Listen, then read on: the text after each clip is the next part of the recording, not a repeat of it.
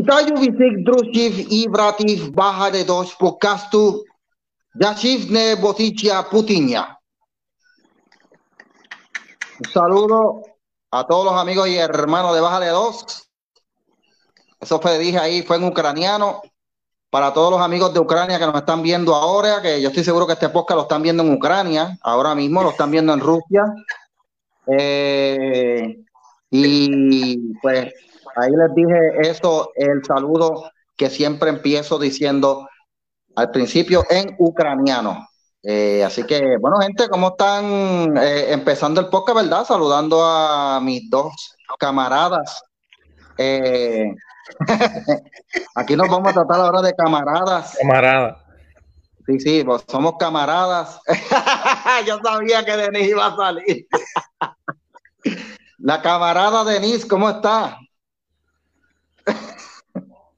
Yo no respondo por camarada. El camarada Oscar, ¿cómo está? Estamos bien, estamos vivos, gracias a Dios, viendo, viendo la loquera que, que cometió Putin, papá. viendo la loquera que cometió Putin, porque eso no tiene pies ni cabeza lo que él hizo, pero ahí vamos. Bueno, gente, eh, ciertamente estamos en un momento histórico y, by the way, yo no iba a hacer este podcast hoy, pero eh, veo que la gente ha estado reaccionando tanto a los posts que hemos estado escribiendo que, pues, a pesar de que no tengo la laptop aquí, no está mi laptop, la laptop eh, mía murió y estoy esperando una nueva que me llegue, así que lo que llega a esa, pues estoy aquí con el celular.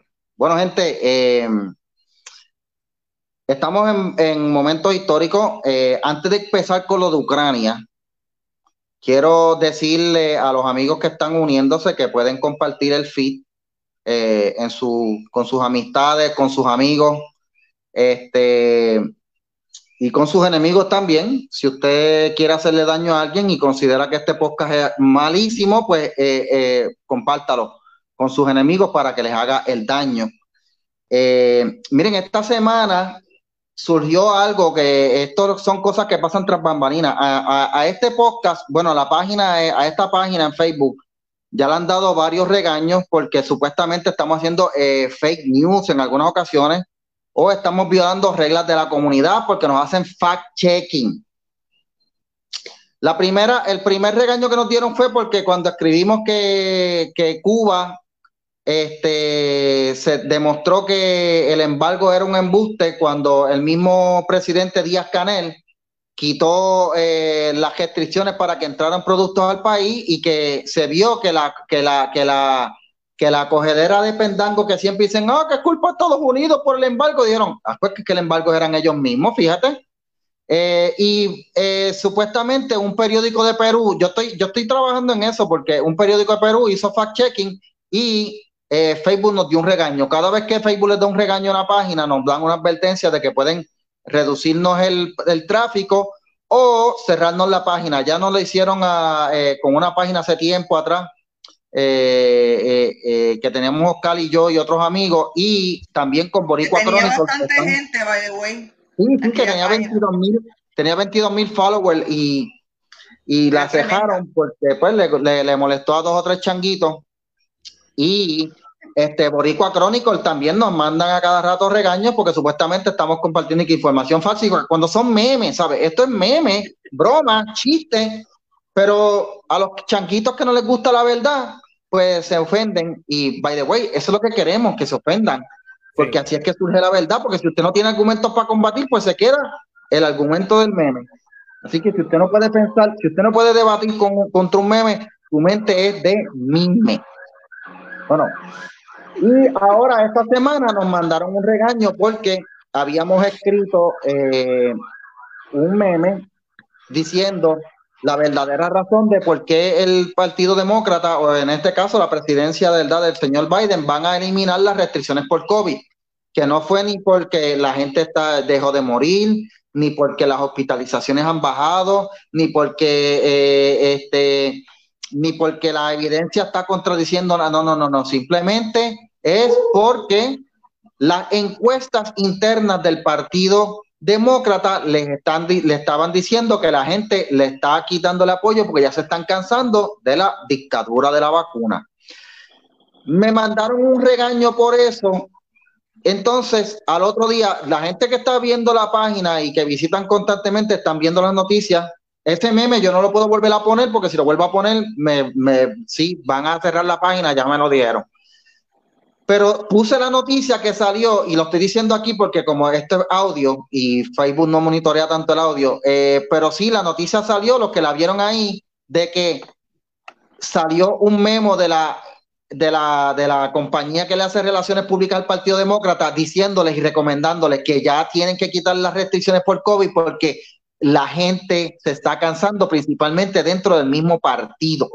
Así que el meme que se puso que no tenía eh, ni nada, salió ser cierto, salió a relucir que era cierto, y pues la realidad es que ahora van a quitar el mandato de mascarilla, ya salió una noticia en interiores y todas las changuerías estas que había, porque se ha demostrado que el virus hace lo que le da la gana. Pero mientras tanto, pues nos restringieron acá y nos amenazaron que si volvemos a poner el meme, pues nos cierran la página. Yo me importa tres pitos, pero por ahora, como esta página ha sido un vehículo eficiente para llevar la verdad contra los medios, pues vamos a, a jugarla. Vamos a hacer un grupo, by the way, los que, los que quieran, ¿verdad? Pueden unirse al grupo de Bájale 2 que está ahí secreto. Y después voy a hacer un grupo más eh, secreto en Telegram donde no pueden eh, venir a fastidiar. Así que eh, eso antes de comenzar el programa de hoy, que estamos en un momento histórico gente. Estamos en un momento histórico. Yo no sé si ustedes se han dado cuenta, pero nosotros, nosotros somos la generación que sobrevivimos el Y2K. Vimos el primer ataque a Estados Unidos en años.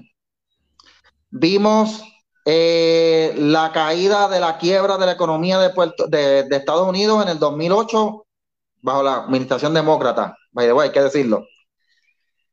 Vimos una, vimos dos guerras, no, hemos visto como cinco guerras de Estados Unidos en Medio Oriente. Vimos una pandemia eh, mundial y ahora estamos viendo em, una, lo que podría ser una tercera guerra mundial si a alguien se le zafa. Así que estamos en un momento histórico, gente. Y en este momento histórico, pues Oíste, Mikey, muchos de los que, lo que están suscritos a la página vieron eh, Vietnam, pasaron, vieron Pol Pot, vieron, ¿qué más? Esto, ¿qué otras guerras han habido? Ah, las cosas que pasaron en África, las diferentes guerras civiles que han pasado en África, eh, las confrontaciones en Arabia Saudita, esto, las guerras han sido continuas. Yo creo que no ha habido ni un año sin, sin, sin de esto, pero hemos sobrevivido todo eso. Pero excepto, excepto durante la administración Trump, única administración que no hubo guerra. Sí, correcto. Ahí está el récord. Sí. De hecho, tanto, Así, tanto así que él tomó la decisión que no le gustó a, a Bibi, a Benjamin Netanyahu, de, de sacar las tropas de Afganistán, pero él había dejado claro que esas tropas había que removerlas durante el Ramadán porque era, eso se iba a ver como una cuestión de respeto hacia la cultura y, la, y el rito que ellos estaban practicando en ese momento y además, como la gente iba a estar con los estómagos vacíos, porque están haciendo la, el ayuno, pues lógicamente, y la mente está en, en, en, el, en ese rito que ellos tienen sagrado, que es Ramadán, pues ellos no iban a estar pendientes a, a pelear porque, porque Trump fuera a sacar las tropas, al contrario, pero entonces viene el animal este y que, no es por la edad, déjeme decirle, no es así de bruto porque tenga 78, 80 años, nada que ver. Él, fue, así toda la vida. Busquen, busquen el background de ese viejo. Ese, cuando él era bastante joven para la época de, de, de Vietnam, que Gerald Ford pide que se remuevan los cerca de 200 mil eh, colaboradores vietnamitas hacia Estados Unidos para que no le hicieran nada, el, ese cabrón fue tan, Dios mío, fue tan, este, eh, ¿cómo te digo? Tan, tan animal que dijo que él no quería llenar Estados Unidos de gente amarilla, que eso no le importaba a él que se quedaran por allá, que eso no era problema de él, que si los mataran, que los mataran. Así habló ahí de, de, de, los, de los, este, y mucha gente creyendo que es que nosotros no nos gufiamos por la edad, eso no tiene que ver con la edad, para nada, nada que ver. han habido presidentes de más o menos la edad que él tiene ahora que han sabido usar la cabeza. Lo va que este señor siempre fue así, pues siempre fue un inútil. Yo para mí Biden es el, el Alejandro García Padilla de Estados Unidos. Eh, oye, fíjate qué comparación, es verdad. Sí, porque aquel era gobernador, este es el presidente y cuál de los dos más brutos no se sabe. Eh, ah, el de aquí era el Cerro, aquel será el presidente, el, el, presidente Cerro. Bueno, hay que poner un nombre entonces a Biden. Anyway, este, para los que están preguntando, el título del podcast no es que nos hackearon la página ni nada, está en ucraniano y es eh, Ucrania bajo ataque, es la traducción. Así que, ¿verdad? Para los que estaban preguntando. Em, bueno, gente, ciertamente lo que está pasando en Ucrania Mm, vamos a trabajarlo durante el podcast porque quiero hacer unas varias preguntas que ustedes van a ir. Que al lado de que al lado de Biden a se ve brillante. That's true a mí, es verdad. Con toda la brutalidad que dice día día en sus análisis políticos se ve, se ve un Einstein. Es verdad. Yo creo que hay una competencia y que pueda, se pueden ir al palo los dos. Por ahí llegó Luis. Buenas noches, buenas noches. Bueno, eh, bueno, ahí tenemos un posible nombre para el presidente de parte de Osvaldo, eh, Presin Cerebro. Cerebro. Vamos, vamos a tenerlo por ahí, vamos a tenerlo por ahí. Ese yo lo compro. Para el lunes, para el lunes. Para el lunes allá en Noti1, para que esto. para el lunes en Noti1. Bueno, gente, eh, yo quiero hacer este podcast de hoy girando en base a tres preguntas y ustedes van a ir contestándolo. Vamos a hacerlo como si fuera un simposio aquí de profesionales de gente que sabe de lo que está hablando y cosas así. Eh, vamos a hacerlo como si fuéramos como si fuéramos gente que no escucha reggaetón ni nada de esas cosas y eh, vamos a hacer las preguntas analizando el tema de Rusia con varias preguntas y claro las preguntas que traiga la gente por ahí verdad eh, siempre cogemos este de esto eh, de la gente la primera pregunta es ¿Por qué Rusia invadió a Ucrania? Y vamos a empezar con Luis, que es el último que llegó, para que él nos diga por qué él cree que Rusia invadió Ucrania. Después va Denis, después va y, y, después yo y después toda la gente que están en, en, los comentarios ahí en el público. By the way, gente, pueden compartir el podcast todas las veces que quieran. Sigan compartiéndolo. Denle share, share millones de veces. Por favor, compártalo con alguien de Ucrania. Luis. Bueno, bueno, ¿por qué Putin invadió Ucrania? Wow. Este, yo tengo una, eh, bueno, aparte de la historia oficial, que fue simplemente por creer que este, la historia de Ucrania y la historia de Rusia están eh, absolutamente unidas y que pudieran ser em, eh, territorios con un con un origen común, cosa que no es cierto. Rusia, eh, perdón, Ucrania tiene una historia muchísimo más extensa que precede la de Rusia. Em, eh, y aparte de que pues este, lo, que quiso hacer fue este, tomar eh, territorio para tratar de quitárselo a la OTAN o para que la OTAN no entrara en ese territorio. Aparte de eso, yo tengo una, eh, una eh, em, opinión muy personal. Este, ¿Por qué él invadió? Porque él creía que podía. Él cree que puede. Este, o él creyó que podía. Y, y era cuestión de tiempo. Desde que mm, eso se ve, eso se ve venir desde que entró en Crimea. Em, y él tiene una, una digamos, una, una espina este, desde hace años, cuando le tumbaron, cuando una, cuando una, eh, una verdadera revolución de, eh, popular le tumbó al presidente prorruso que tenía puesto allí.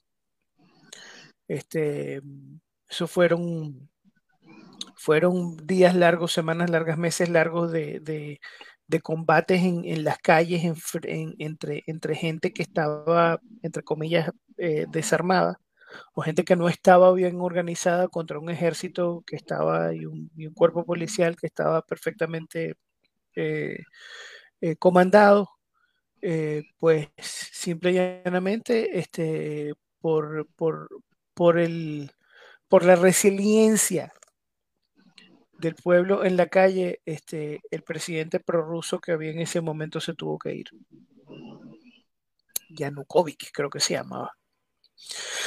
Entonces, este, desde ese momento, eh, él ha tenido, eh, eh, cuando hablo de él, hablo de Putin, él ha tenido esta, esta idea de, de que tiene que anexarse a, a Ucrania de una u otra forma. ¿Por qué? Yo creo que él quiere retomar si no lo que era la Unión Soviética, por lo menos las zonas de influencia que tenía la Unión Soviética este, antes de su caída, o por lo menos antes de la caída del muro de Berlín. Él necesita este, tener esa zona de influencia con estos países donde eh, simple y llanamente diga algo y en estos países se haga su voluntad.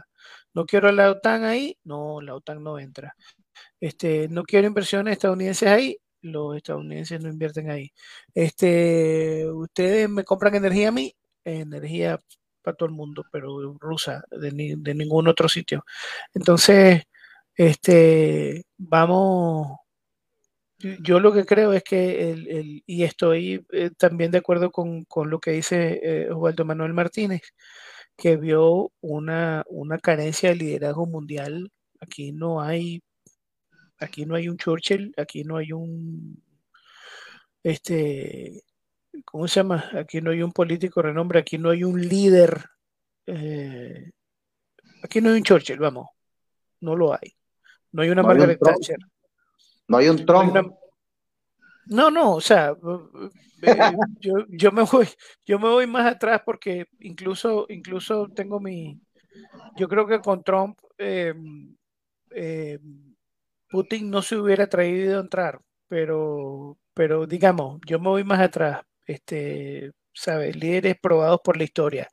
Eh, no hay un Churchill, no hay una Margaret Thatcher, no hay un eh, Ronald Reagan.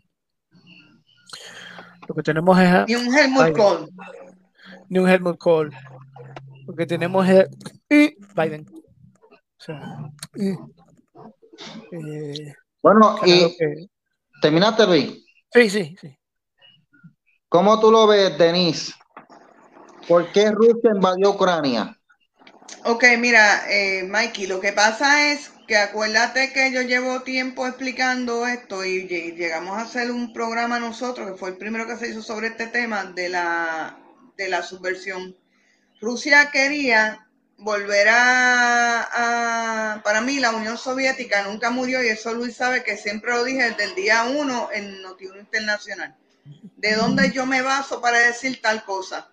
Acuérdense que eh, la mentalidad soviética quedó en, gran parte de, la, del liderato ruso, empezando por el mismísimo Putin, eh, que es un ex agente de la KGB, Aparte de eso, tenemos que ver también que Estados Unidos no aprovechó el momento en que se disuelve la Unión Soviética para democratizar a Rusia y dejó todo a mitad. Entonces, ¿qué pasa? Que al no democratizar a Rusia, pues, ok, se disolvió la, Unión Soviética entre paréntesis, pero la mentalidad soviética eh, persistió allí. Entonces, ¿qué pasa?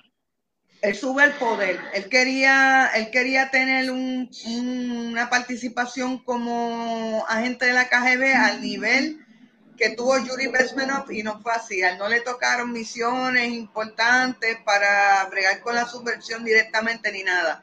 Él lo que estuvo fue metido en una oficina por allá, por Europa, eh, por la, Alemania, ¿verdad? Eh, comunista, la República Democrática Alemana, y allí él lo que hacía era bregarle y archivar papeles. Entonces, este, nunca tuvo la oportunidad de hacer lo que hizo Yuri Bezmenov.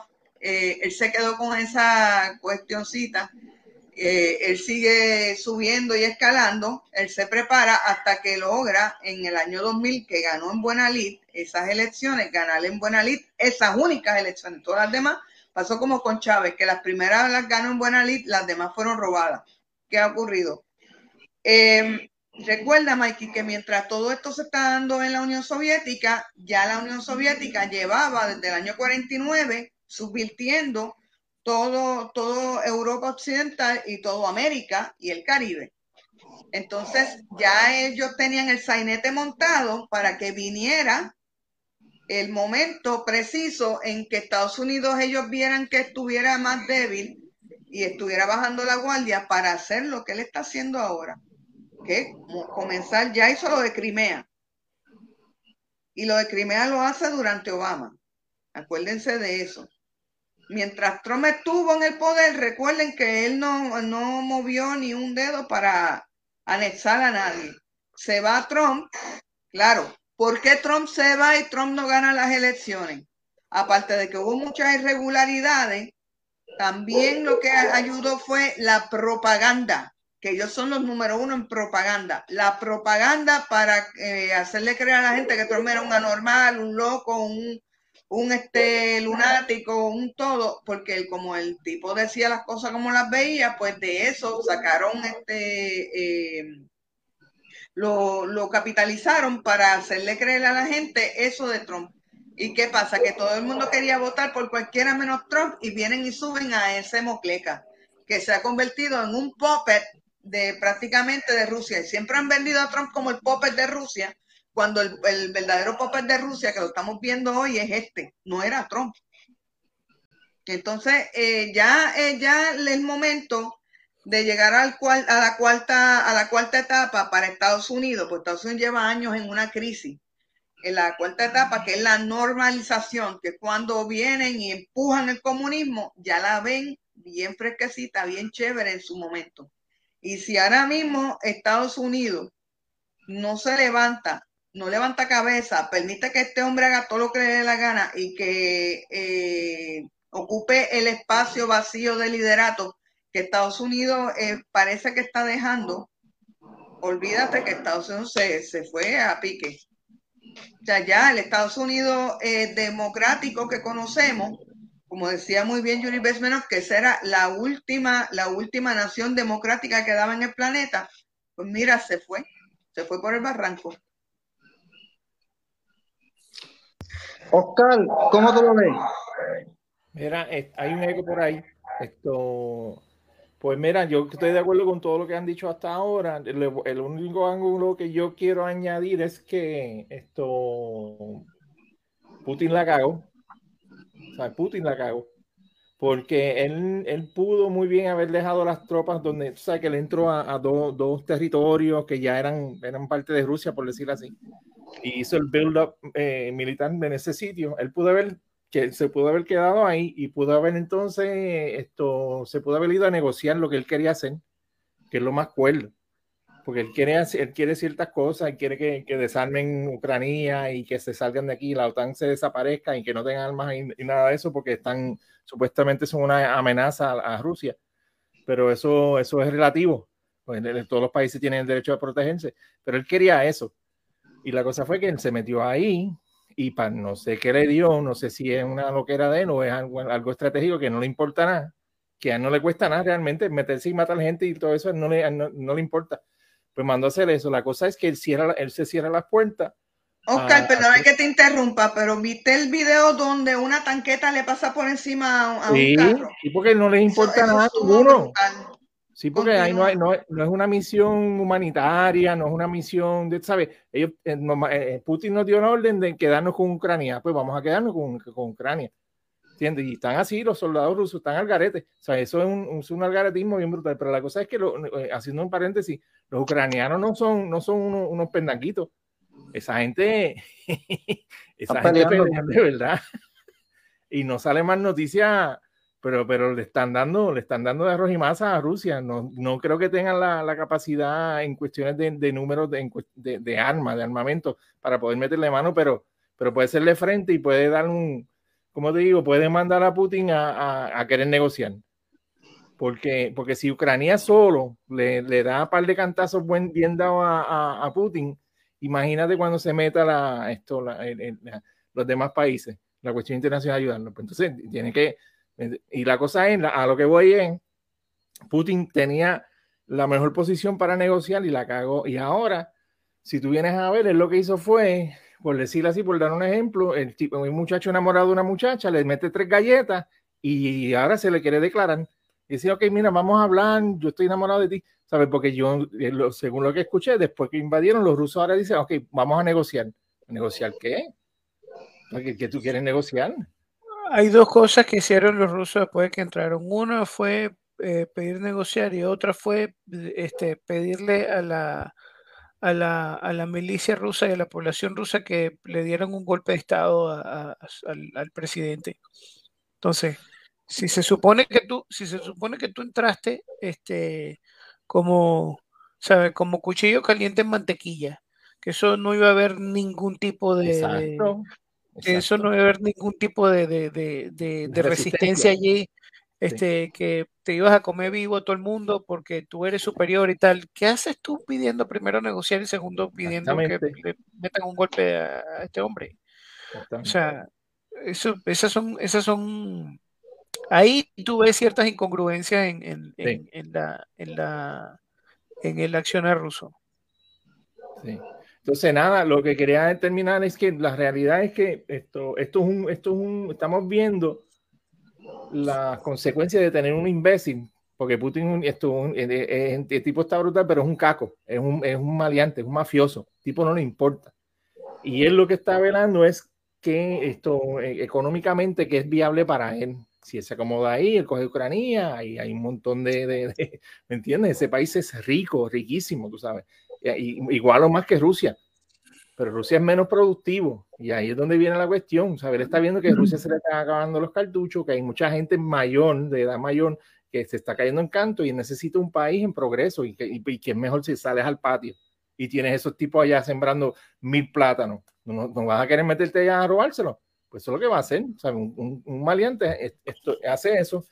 Y Hay que recordar que históricamente eh, Rusia siempre ha, en cierta medida, ha bulleado a Ucrania. De hecho, no, no, podemos olvidar, eh, olvidar mencionar que las 7 millones de personas que Stalin puso a morir de hambre. De hecho, parte de esos ucranianos que murieron de hambre, ¿sabes qué hacía esa desgracia? Los mandaba para una isla que quedaba cerca de Siberia, por Siberia, que para, para, que se comieran entre ellos, para que se comieran a pasar hambre, y entonces él sabía que la, el cerebro del cerebro humano pues juega una, una, ¿verdad?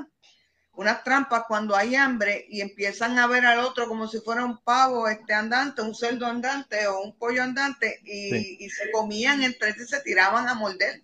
Y así se mataban, y eso no es relajo. Así, así nada más murieron 3 millones. Los otros 4 millones fue por, por el, la hambruna.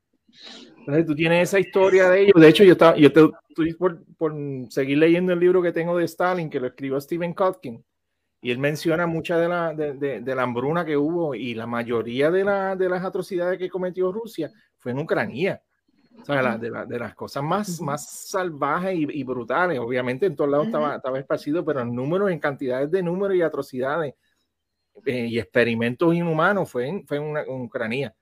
Y pensar que todavía hay gente viviendo en Ucrania que, que, le besarían las nalgas a los rusos, pero eso es otro cuento. Siempre hay idiotas en todos lados. Aquí en Puerto Rico hay gente que quieren desconectarse de, de, Estados Unidos. Imagínate que si, si hay animales en todos lados. Sí. Bueno, gente, eh, la próxima. Aquí no me escuchó. Sí. La, la próxima eh, pregunta que quiero hacer. Eh, perdonen, voy a poner los, los, los, de estos de la gente ahora, que, estoy, como estoy, estoy sin la computadora, estoy aquí cambiando pantalla a pantalla, es más difícil.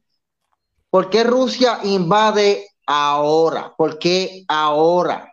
Así que quiero comenzar con Luis, el mismo orden, Luis, Denis y Oscar. Luis, ¿por qué Rusia invade ahora precisamente en este año 2022, en este momento después de una pandemia que casi acaba con el planeta y donde la economía está ahora eh, empezando a hacerse canto? Porque se está haciendo canto la economía ahora con la inflación y todo lo demás. ¿Por qué ahora? Precisamente por lo que tú dices, es el momento indicado para darle un golpe a, eh, a sus enemigos este, o a sus adversarios, sobre todo por la vía de, la, eh, de los precios del petróleo. Él sabe que los precios del petróleo iban en aumento este, y que con este conflicto pues van, en, van a aumentar aún más. Eh, lo cual, eh, por ejemplo, va, le va bien a mucho, le va bien con muchos aliados de Rusia, este, por ejemplo, Venezuela y Cuba, em, que son países que son uno es país petrolero y el otro obtiene eh, petróleo barato de Venezuela y después lo, lo, vende a precio de mercado. De esa manera Cuba triangula lo que, Cuba es un, es un vendedor de, de, petróleo por tercerización. Este, y eso pues le hace mal a los Estados Unidos. Sobre todo, y lo otro es que pasó, el tipo pasó, digámosle así, este, un año, todo, todo su primer año de, gobierno, midiéndole el aceite a Biden. A ver, ¿qué era lo que iba a hacer Biden? Y una de las cosas que Biden hizo, por ejemplo, con respecto a, los, a la cuestión energética, es que prohibió toda eh, extracción eh, en eh, territorio federal. O sea que ahí se dio un tiro en un pie. Y este, aparte de eso, tiene a media Europa eh, chupando gas, petróleo y gas, pero sobre todo gas, este, de Rusia. hay ciertos este, gasoductos eh, que no vienen de Rusia, por ejemplo, hay uno en Baku, en Azerbaiyán, pero que pasa por toda Rusia. Este, entonces, eh, eso también le dio una ventaja mm, comparativa. Lo que el cálculo que hizo fue, pues, esta gente no, no va a, si yo hago lo que haga, esta gente no va a sancionarme porque se dan un tiro en un pie. Y los precios se van al diablo. ¿Ok? Entonces, todas esas situaciones, y aparte de eso, lo que decíamos hace rato, la falta de, un liderazgo claro, la falta de un liderazgo que tomara todas estas cosas en cuenta para, para sí, este, eh, es, eh, ese fue el, campanazo que él, que él, recibió para meterse en, en Ucrania. Yo creo que, por decirlo así, el wokismo hizo crisis. El wokismo internacional hizo crisis. Y la crisis, este, y el, y el síntoma de esa crisis es Ucrania, ocupada hoy día. Si, por ejemplo, si, si Alemania no se hubiera ido tan woke, por ejemplo, porque ahorita Alemania de facto, de facto, es aliado ruso un aliado de Rusia. No le van a hacer absolutamente nada. De hecho, este, hay debate dentro de la OTAN si se envía eh, algún tipo de armamento de defensa a Ucrania precisamente por eso. Continuando con lo que yo estaba diciendo ahorita.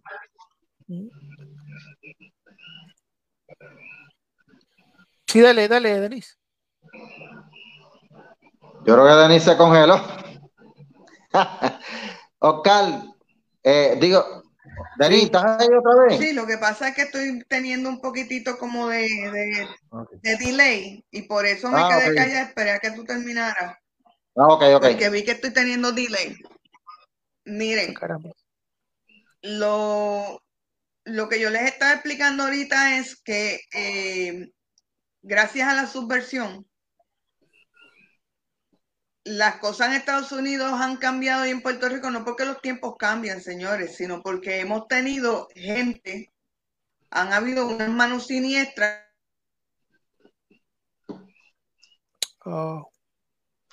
Se nos fue Denise. Eh, probablemente uno de los gatos le mordió el cable de la computadora o algo, pero en lo que Denise regresa, eh, Oscar, dime tú, eh, ¿por qué tú crees que por qué ahora?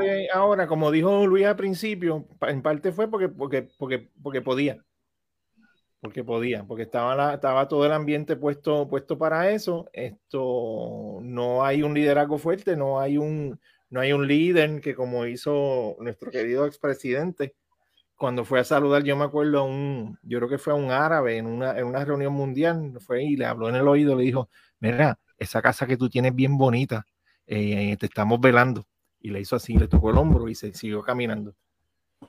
Este video está, ¿sabes? No tienes un tipo así que le, le puedo haber llamado, mira, eh, Putin, eh, esto, ponte unos pantalones largos que te estamos viendo ahora mismo. ¿Tú quieres invadir realmente Ucrania? ¿Sabes? Una llamadita así, se arregla todo, pero no tenemos eso. Tenemos un tipo que se pasa comiendo mantecado y, y, esto, y hablando y, leyendo de un teleprompter. No hay cerebro. No hay liderazgo. Exacto, porque, porque lo, que, lo que pasa es que empezaron a, con, lo que yo le estaba explicando anteriormente, que es la cuestión de, la subversión, empezaron a meterle en la cabeza a los americanos. Lo primero que le han metido, la estupidez más grande que le han metido a los americanos en la cabeza es que la última guerra buena fue la Segunda Guerra Mundial. Pues seguro, porque estaban aliándose con Stalin. Y era la, la última guerra buena. No, Vietnam fue necesaria, señores. La que yo entiendo que no era necesaria y fue un, fue un movimiento estúpido de parte de Estados Unidos fue la de la del Golfo Pérsico. Of course, pero todas las demás guerras que han habido previo y, luego a esa han sido necesarias realmente. Lo que pasa es que eso es lo que le van a meter al pueblo americano para que no haya apoyo a su, al Estado y a su gente, ¿verdad? A, su, a, a sus autoridades porque lo que quieren es mantener un pueblo americano que estén todos remando para diferentes lados, estén todos perdidos, estén todos peleando, ¿para que Para eso mismo, para debilitar, están incluso debilitando las fuerzas militares con pendejas del wokismo. Tú sabes que tiene que estar hablando de la, de la, de la, teoría esta de la, de la raza, este, con, los, con, con los soldados. Mientras, mientras ellos están haciendo eso a los soldados de Estados Unidos, con la ayuda, con la ayuda de los demócratas, porque eso no ha sido que ellos, ellos lo están haciendo por sí solos, sino porque los demócratas lo están permitiendo. La realidad es que para allá, para China y para Rusia, los anuncios este, de, de para las armadas más, más machistas no pueden ser. Más de macho man y de masculinos no pueden ser como era el anuncio aquel bien chulo que a mí me encantaba de los Marines. No sé si se acuerdan de aquel anuncio que se va viendo la cara cuando la van formando y todo eso. Aquel anuncio estaba brutal. Pues ese es el tipo de anuncio que ya Estados Unidos no hace, mientras que sí lo está haciendo China y Rusia, se necesita un ejército fuerte. Un ejército maricón no va a pelear.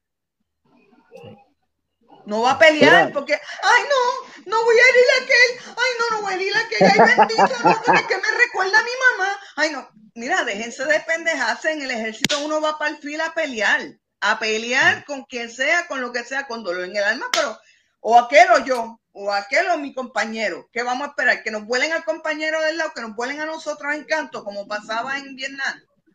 Que iban nenes con una flor a donde los soldados americanos, pobres soldados americanos, le cogían la flor al nene y él mismo el nene explotaba. Lo volaba en canto a él. Y eso lo vio mi padrino. Mi padrino estuvo en Vietnam y cuenta esas cosas. ¿Cómo le volaban amigos al lado? Nenito, vietnamita, que iban con una flor ¿Ven? ¿Sabes? Por eso no, cuando tú vas a estar en el film, no puedes estar con esa, con esos sentimentalismo, ese sentimentalismo que le están metiendo a los soldados de Estados Unidos, están creando un militarismo americano bien débil, bien débil. Aquí no es nada más que hayan armas nucleares. Vamos a suponer que nos fuéramos en, los estilos, en los estilos antiguos de guerra, en el field, vamos a perder con, con ese, con ese, esa debilidad que tienen los soldados americanos ahora. Sí. De hecho, Denis, ahora que tú dices eso, hace poco salió en la revista Foreign Affairs eh, un reportaje de eh, este, donde se hizo una, simula, una simulación de una posible guerra entre Estados Unidos y China y según la revista Foreign Affairs eh, China, ahora mismo, si se va a guerra con Estados Unidos, China gana. Y yo lo creo. Y, es una, te, estoy hablando de una revista que es prestigiosa de, de, que es internacional y ellos, y esa, y ese estudio que ellos lo, revelaron, dijeron sí, si ahora mismo Estados Unidos se va contra China, pero en, gran parte porque tú estás diciendo, y, y, no eres tú la que lo dice, yo conozco varios amigos míos que son veteranos, veteranos de los de antes, veteranos de la, de, de, verdad, que estuvieron para Vietnam y veteranos que estuvieron para el Golfo, y me dicen eso mismo, me dice, es que ahora mismo lo que tú estás viendo es, y, uno de ellos me dijo, me dijo, y voy a citar las palabras de él, no sé si está viendo el programa, me dijo, eh, aquí lo que está pasando ahora mismo es una mariconización del ejército. y, mucha gente que se mete al ejército. Mucha gente que se mete al ejército cuando están los demócratas arriba, desde, desde Obama para acá, es buscando la hormonización y todos esos tratamientos gratuitos porque el ejército te está regalando esos tratamientos y eso vale un huevo y la mitad de otro y no estamos relajando, señores.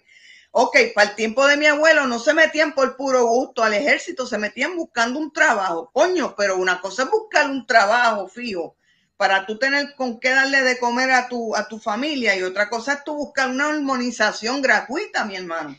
Tú eres macho y quieres ser hembra, tú eres hembra, quieres ser macho, buscando una hormonización gratuita. O sea, te usan las Fuerzas Armadas buscando una hormonización gratuita. Dime tú qué carajo de gana de pelear tiene ese ser humano. Ninguno. lo que está buscando es una hormonización y that's all. Entonces, parte del problema. Eh, alguien que le ponga. Parte del problema que hay también, mi gente, es que eso, ese, el wokeism lo que crea es como un aire de, de, de arrepentimiento. O sea, tú no puedes tener un, unos soldados, un ejército que en vez de ir a defender a los Estados Unidos, lo que quiera es ir a pedirle perdón a los demás países porque, porque Estados Unidos es un imperialista malo y, ha hecho daño a la humanidad completa.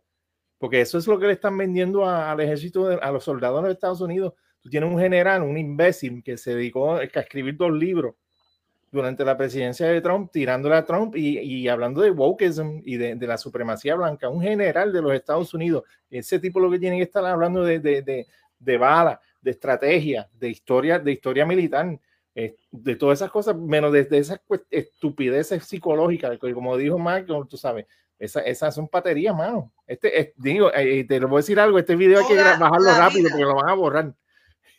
Toda la vida, toda la vida, el ejército de Estados Unidos ha, tenido personas de, de, ese grupo adentro. Lo que pasa es que antes había una, una política de don't, don't ask, don't tell. Don't ask, don't tell. Ahora no, ahora ask and tell. Ahora, ahora lo público, papá. No, y no solamente eso, eh, tell, and, and you have to accept it, porque yo estoy, el, los por ciento no van a, no van a mentir. Eh, quizás en el, eh, en el total de soldados de los Estados Unidos, lo que hay son un 2 o 3% de personas que son de la comunidad. Entonces tú tienes, tú quieres dedicar horas y horas y horas de entrenamiento psicológico para que los 98% acepten ese estilo de vida.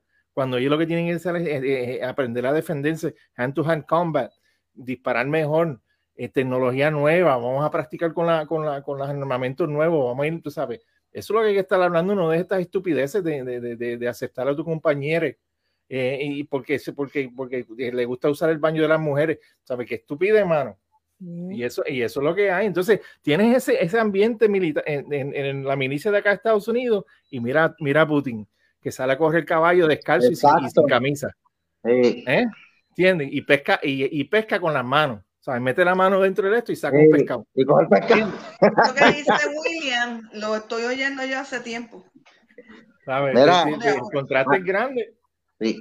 Antes era don't ask, don't tell, ahora es ask and tell. Let's go. Brand new Lamborghini, a cop car. With a pistol on my hip like I'm a cop. Yeah, yeah, yeah. Have you ever met a real rock star? This ain't no guitar, this a clock. My God told me to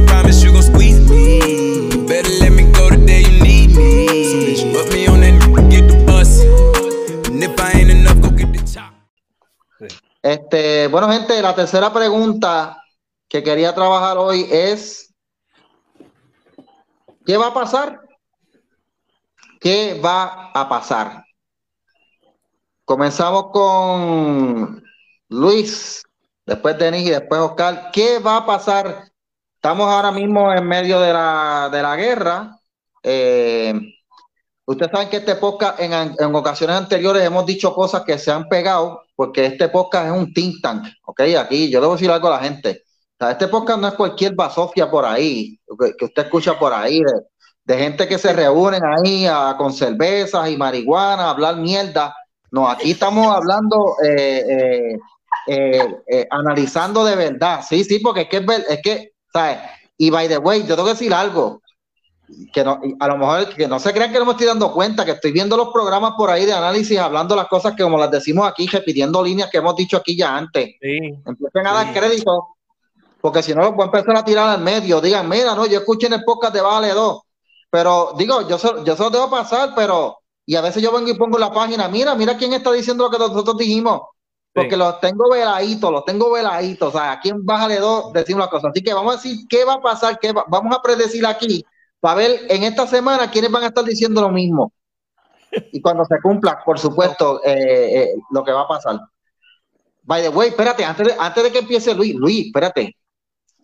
¿Tú te acuerdas que nosotros hicimos un podcast el año pasado diciendo el, el del Black Swan?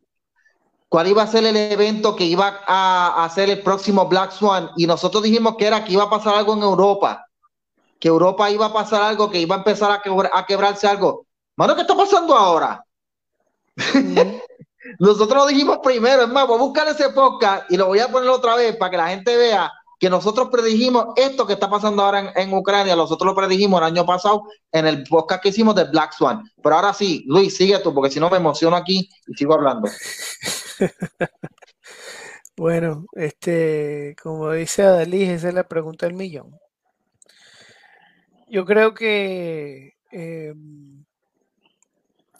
yo creo que esto es, hay gente que dice que no, que esto es una guerrita este, entre dos países y eso se va a quedar así.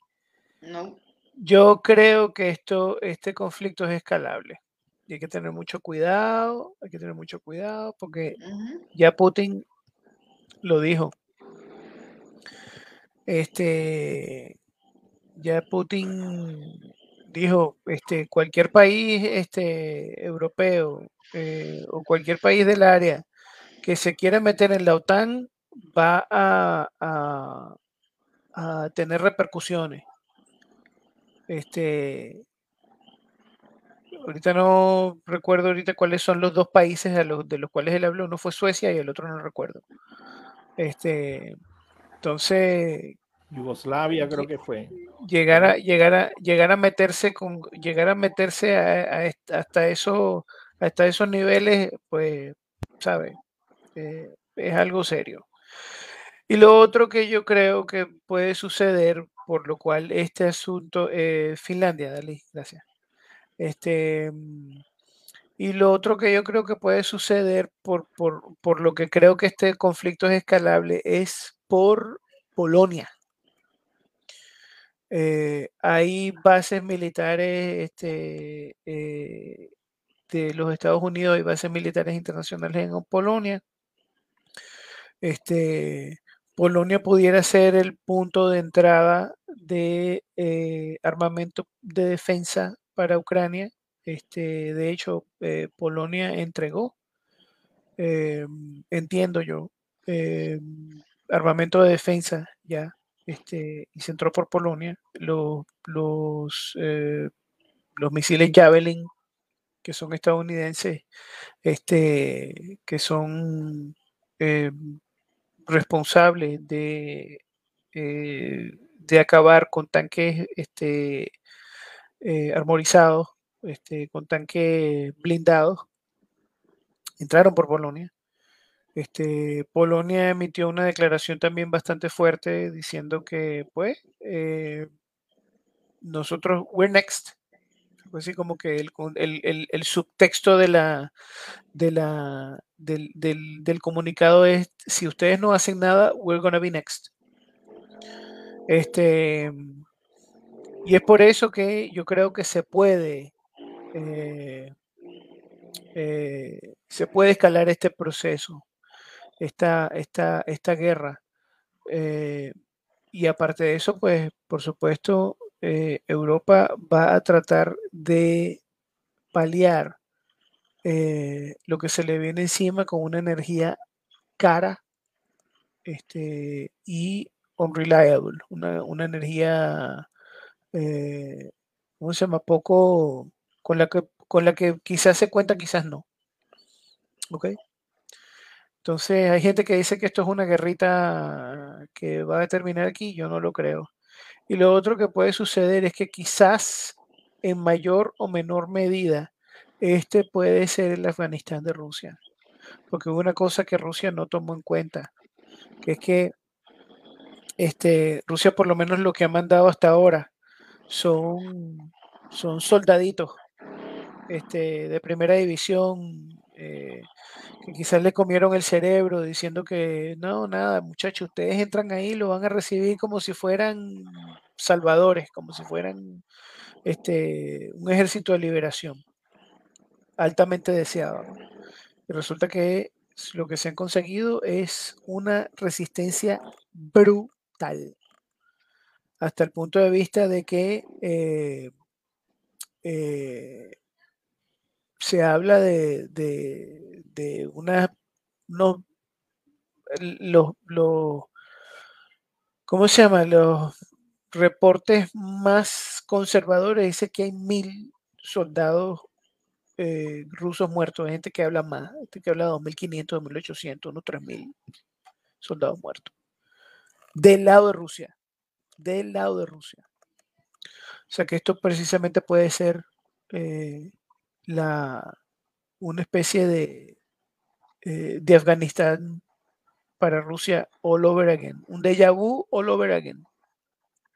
Sí, estoy de acuerdo. Esos son, mis, esos, son mis, esos son mis dos centavos de lo que puede pasar sin ánimos de ser brujo, pitonizo, whatever. Oye, pero ¿por qué cada vez que le toca a Denise le cae la señal, mano? ¿Qué pasa? Este, es como, es como si, como si nos estuvieran saboteando eh, los que no quieren este podcast. Eh, ¿Qué pasa? No sean envidiosos, dejen de estar hackeándonos el podcast. Por favor, dejen de estar hackeando a Denise. ¿Qué ha hecho Denise? ¿Qué le ha hecho Denise a ustedes? Chojo comunista.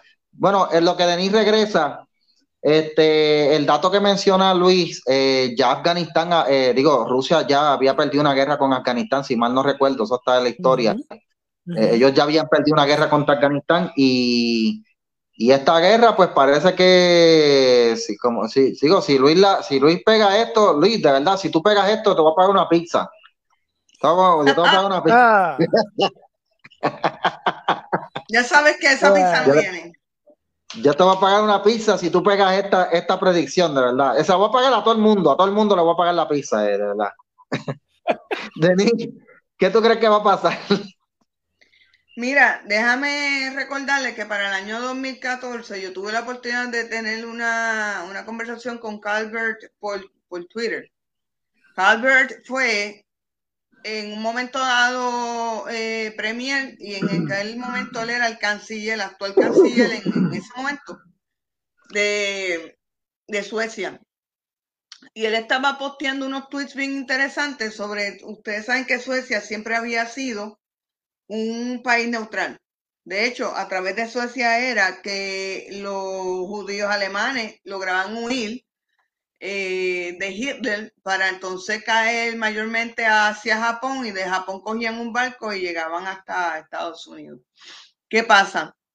Eh, este señor le estaba explicando eh, que fíjate que, habían, habían dos o tres lucios por ahí en, el área de Asia, decía él, pero no daba nombres ni, ni decía ni especificaba que lo estaban, que habían obligado a Suecia a salir de ser un, país neutral y a ir preparando un ejército para pelear de manera externa, porque ellos tenían su, guardia nacional y allá tú tenías que cumplir antes de los tres, eran tres años, no eran dos, de servicio militar obligatorio, pero ellos empiezan a formar unas fuerzas armadas basándose en las de Gran Bretaña, fueron las que usaron de modelo Y ya en aquel entonces me acuerdo que tenían ya formado el Army, estaban terminando el Air Force y ya iban a empezar con el Navy.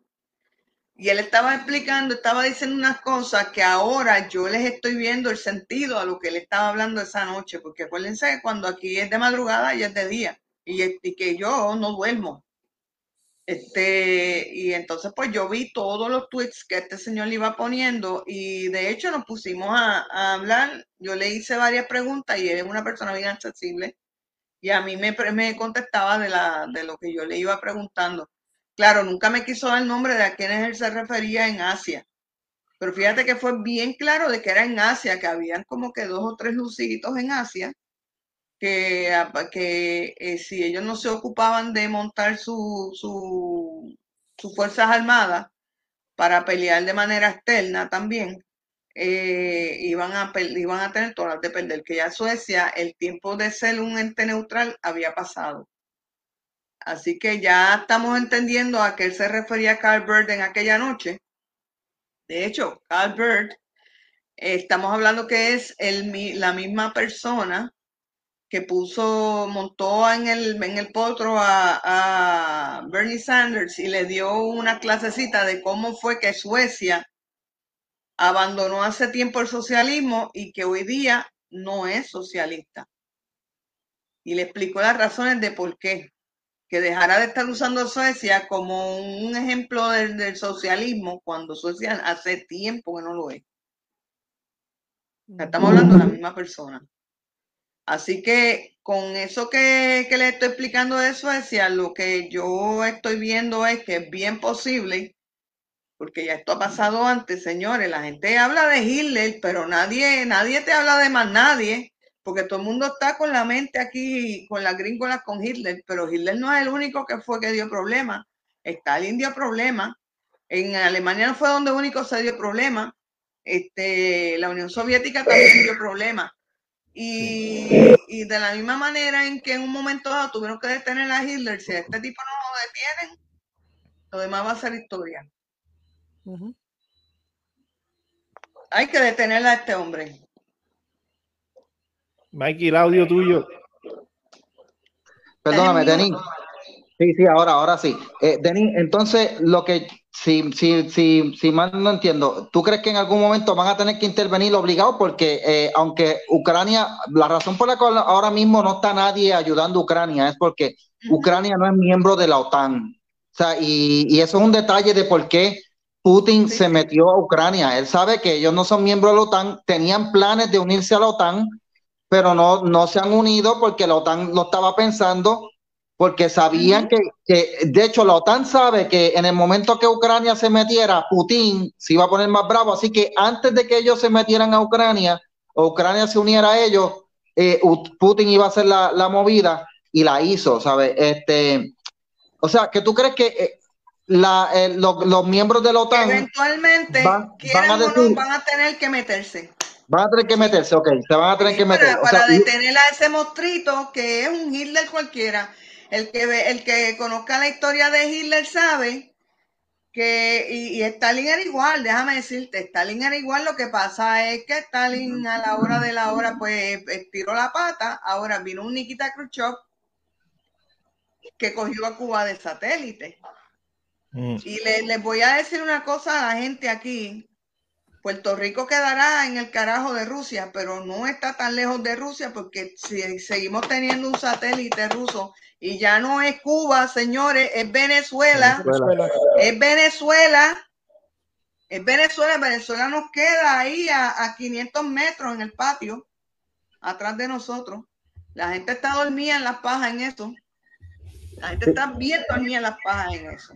Denis, dame un tiempo. A los amigos que me están pidiendo el audio, eh, el audio del podcast yo lo saco eh, cuando, porque es que como estoy sin laptop ahora, voy a tratar eh, con la ayuda de Oscar, ¿verdad? Que él me, él me baja el audio y entonces yo lo...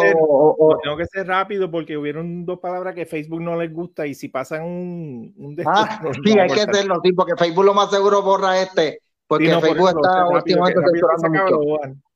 Pero sí, este, o si, si Oscar me envía el audio, si no, pues yo trato por acá porque estoy sin laptop, pero tan pronto yo... Eh, Ok, pues tan pronto Oscar me envíe el audio, yo voy a tratar de, entre esta noche y, mañana, lo edito y lo subimos al, a la plataforma del podcast y después yo lo pego allá en la página para que los que quieran escuchar el audio lo puedan escuchar. Y un saludo a William Baru del podcast, eh, ay Dios mío, el Baru Report creo que se llama. Sí, de Baru Report, que es un podcast eh, que se lo pueden escuchar por distintas plataformas. Así que saludos a William Barro y gracias por estar visitándonos por acá.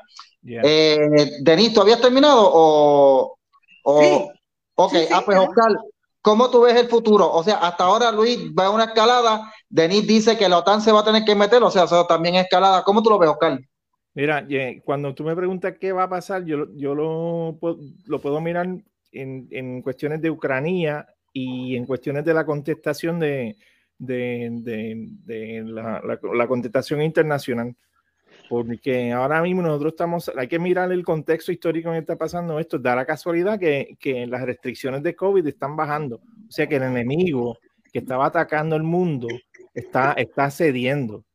Entonces, todo esto, todo esto, estos piti, piti, dictadores gobernantes necesitan otra excusa para extender su poderío, para extender el miedo, para extender, tú sabes, poder tomar decisiones a lo loco sin tener que rendirle cuenta, porque cuando estás en un estado de emergencia, tú puedes hacer 20 cosas y nadie te puede cuestionar, nada. Así que yo creo que es muy conveniente, eh, vaya, desde Alabama, es muy conveniente esto para muchos de estos, de estos, estos woke eh, dictators que se hacen pasar por presidente y gobernadores, mantener un estado de, de, miedo, que si Rusia, que si la comida va a escasear, que si cómo nos afecta la contestación aquí, esto local de los políticos, pues obviamente es como que tú, puedes, lo puedes esto, categorizar como risible. Tú sabes que no, nuestra solidaridad y otra llamó y para aquí, para tú sabes, entonces tú dices, pues, pues, pues, no sé, tú sabes, es como, como tonto pero a la vez, pues tú entiendes que es cuestiones políticas, pues tienen que decir algo y, lo dicen. Pero yo creo, yo creo que a, la mayoría de eh, la contestación internacional les conviene tener un, evento así para poder seguir eh, gobernando como lo han estado haciendo hasta ahora. ¿Sabes? Por eso yo también yo creo que se han tardado en, darle una contestación contundente y meterle mano a, a Putin porque, porque está chévere tener una guerra y tener una amenaza de, guerra, pues, pues bueno, para estos tipos que necesitan gobernar simple, sencillo, con, con, con órdenes ejecutivas y, y, metiendo miedo. Esto, otra cosa que, que, veo, y estoy de acuerdo con, con, Luis, se puede escalar, pero yo tengo la esperanza, que esto soy esto, un analista que es medio cínico, siempre, esto, siempre rayo, me gusta pensar que va a salir el sol y que todo va a estar bien yo creo que va a bajar la cuestión en un par de meses y, Putin va a salir con el rabo entre las patas eh, porque se va a cansar y la gente se va a cansar y él no va a ver avance en lo que está pasando. La gente se va a reír de él, esto, de la metida pata que dio. Eh, yo creo que eso, eh, hay una posibilidad grande de eso, pero sí existe la posibilidad de que vaya en escalada, porque él, ya le están señalando un par de países diciendo no te metas, no te metas, si te metes vas a tener problemas conmigo y Estados Unidos sí ayuda, te voy a meter en un bombate nuclear, como lo dijo. O sea, amenazó directamente a los Estados Unidos. Así que vamos a ver, tú sabes, yo creo, yo tengo la esperanza de que todo, las, eh, las, las, aguas regresen a su nivel, pero no hay voluntad internacional de, de, de, confrontarlo porque está chévere. El COVID se acabó, así que vamos a mantener esta cuestión de la guerra porque entonces podemos subir taxes, eh, la gente que se, que se lucra de, de las cuestiones de, petróleo, de, de petróleo y de, entrada y salida de esto, pueden subir los precios y justificarlo sin que nadie, nadie les pregunte, así que está chévere la situación. Va a ser difícil, pero eso es mi, mi pronóstico.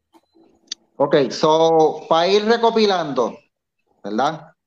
Eh, aquí el, el, grupo de Bájale 2 la sociedad compuesta por los directivos de Bájale 2 y accionistas.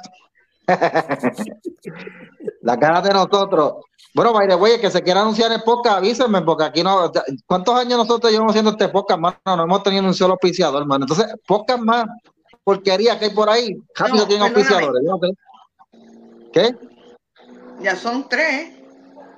Ya tres años, tres años, vamos para tres años, ¿verdad? Sí, ahora en mayo. Bueno. Ya, no, en mayo no, en marzo. Marzo, marzo, que marzo, marzo nosotros empezamos en marzo del 19 y yo empecé el mío en marzo del año pasado. Nice. Oye, mira no qué loco, la primavera, como que la primavera no, no nos, nos inspira más. No, no, no hace florecer, nos hace florecer la idea. bueno, vamos a resumir en lo que vemos para el futuro. Luis ve que va a haber una escalada, que esto va a provocar una alza en energía y que esto va a ser el Afganistán de Rusia. Anótenlo por ahí. Eh, dijo uno de los comentarios, una de las comentaristas en el programa dijo que eh, esto va a provocar que China, ¿verdad? Que va, va, en la línea de Luis, que va en la escalada. Esto va a provocar que China se envalentone y le meta mano a Taiwán, porque China está hace tiempo con ganas de meterle mano a Taiwán. De hecho, hace un par de meses atrás le empezaron a volar aviones de la Fuerza Aérea de China por el espacio aéreo de Taiwán. Eh, y esta misma semana, de hecho. Ah, ¿lo hicieron otra vez? Sí. Ah, pues mira para allá. Eso, eso es porque es que están, lo que dijimos al principio, están viendo un vacío.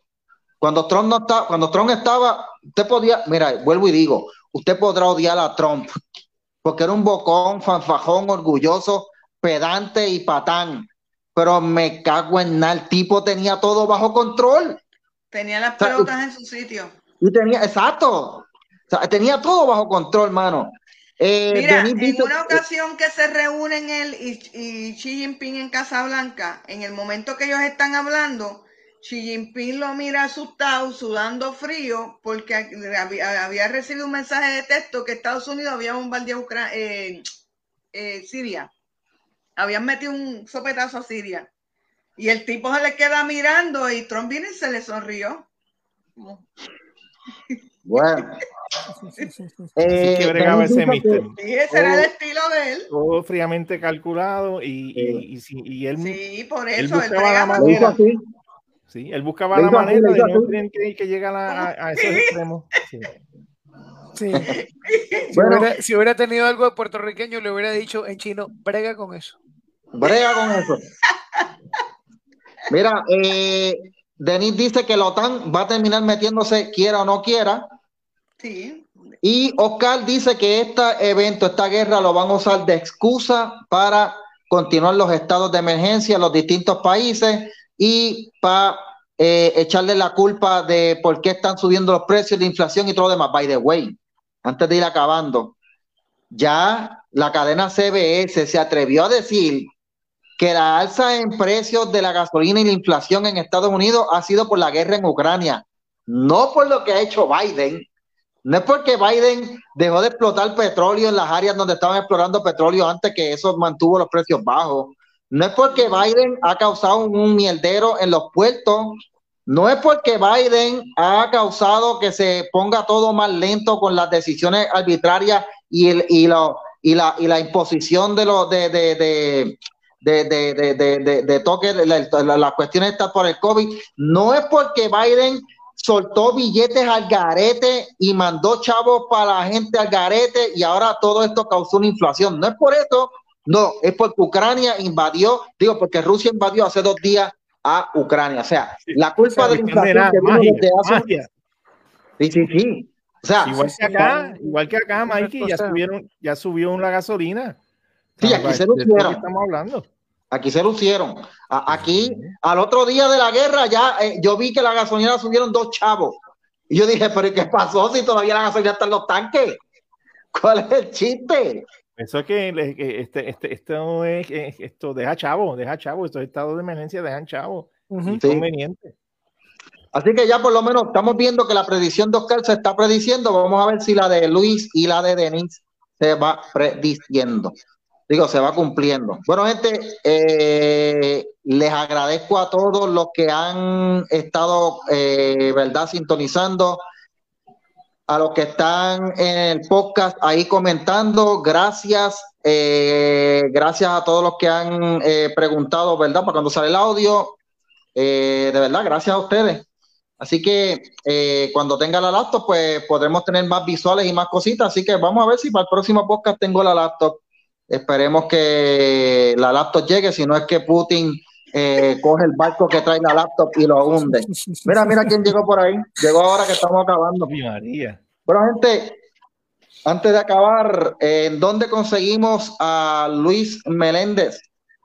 Bueno, Luis Meléndez Chuello en Facebook, eh, Twitter e Instagram. También los domingos eh, de 7 a 10 de la noche en Notiuno Internacional junto a Denis Lebrón.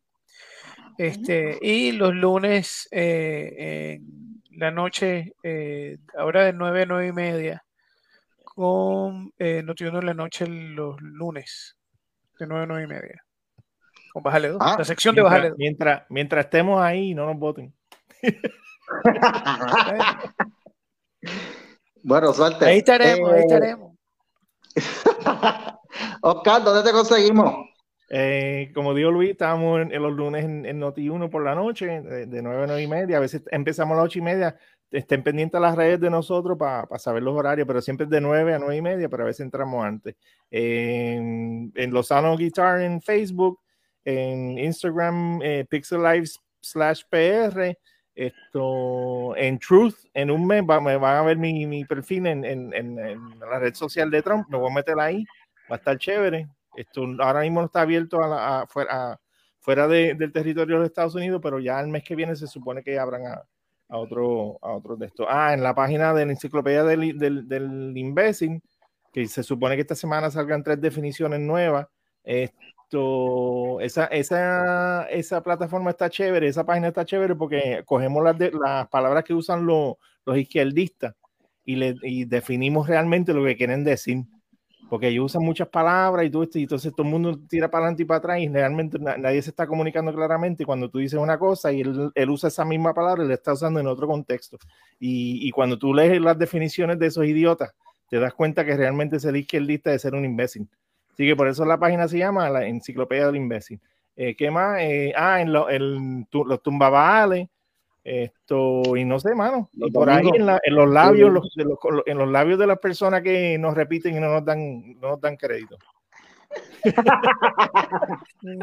bueno, Denis, ¿dónde te conseguimos?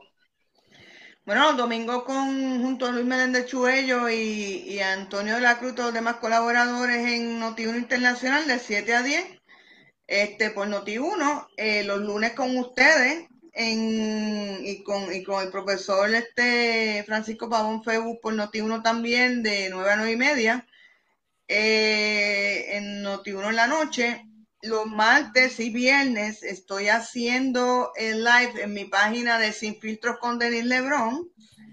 Este, una página que yo hice hace un año, inspirada en todo lo que encontré que decía Yuri Besmenov, que se ha ido cumpliendo este poco a poco y en toda la situación que estamos viviendo actualmente en Puerto Rico, en el mainland y alrededor del mundo. O sea, es más de noticias de, de política internacional que de otra cosa.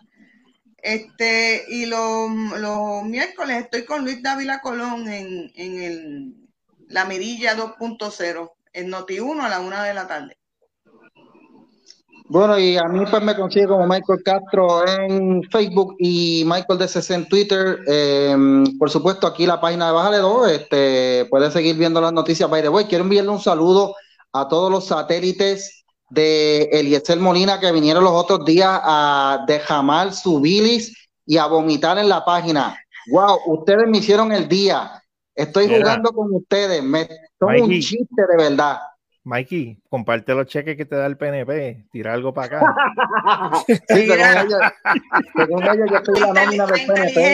la inteligencia de esos pendejos es del mismo tamaño de la estatura del, del que tanto admira. Sí, sí, exacto, sí. Mira, vamos a aclarar algo. Nosotros le tiramos a Eliezer Molina porque el Eliezer Molina tendrá las mejores intenciones del mundo, pero es un tipo peligroso. O sea, la ideología que el tipo, la ideología que el tipo esboza, que predica y todo eso es súper peligroso y por eso que lo hacemos de gratis, como un servicio público. Llamar al idiota peligroso, eh, delincuente por su nombre. ¿sabes? Es un si quieren, nosotros podemos ayudarlo en la campaña, podemos ayudarlo en la campaña.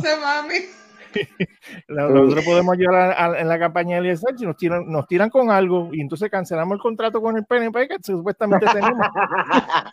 claro. Sí, yo estoy, yo estoy, yo estoy millonario aquí con los chavos que me paga el PNP, chacho, sobre todo el PNP. Tomando agua, tomando agua de, de, de, botellita, agua De hecho, miren, hablando de todo. yo quiero tomar agua cara. Hablando un poco, ustedes no vieron las fotos que yo subía sin filtro los otros días en casa de mi tía, que, que fue el gobernador, fue Luis y fue el, el, alcalde de, de, Cataño, todo el mundo con mascarilla y yo lo más feliz así. Oye, verdad, era la única sin mascarilla, ¿verdad? No, mira, el único que se retrató sin mascarilla conmigo fue José Aponte y la amiga mía Marisol Luna, porque si estamos afuera, estamos al aire libre, ¿qué carajo mascarilla se necesita? no hay razón. Correcto. Pues yo estuve todo el tiempo sin mascarilla. Ahora yo entraba para casa de tía, como tía y tío tienen otra mentalidad, pues yo me la enganchaba. Ah, mira, gente, tengo una predicción. Eh, pronto vamos a ver en, en, algún canal cristiano una versión aguadita de Bájale 2. Y no es porque yo lo esté produciendo, es que tengo como que un olorcito a que eso está pasando. Alguien, alguien ya está copiando, ya está copiando. By the way, gente aquí. Yo no sé si salió o no, pero me, me, huele a que ya mismo sale algo así por ahí y, y, Dios los bendiga, que metan mano, porque si es para educar y para sí, bendecir y para. Exacto, hablar exacto. Claro, para hablar claro y sin, sin, sin, metan mano. Pero no ven a hacer cosas baratas, estúpidas y charras. De verdad, Rally, no, no he visto. En las fotos y eso y en el video. Ah, pues. Bueno, anyway. Gente, me despido con esto en, me despido con esto. Me despido con esto en ucraniano para los amigos de Ucrania que están viendo. Mi Pitri Muyeno Ucraniano y Kochemo Miru. Eso quiere decir, apoyamos Ucrania y queremos la paz. Gracias a todos los amigos y hermanos de Bájale 2. Nos vemos la próxima y recuerden, arrópense bien para que no los piquen los mosquitos. Bye bye. Dios me lo bendiga a todos. Dios bendiga, gente. God Nos vemos. Cuídense.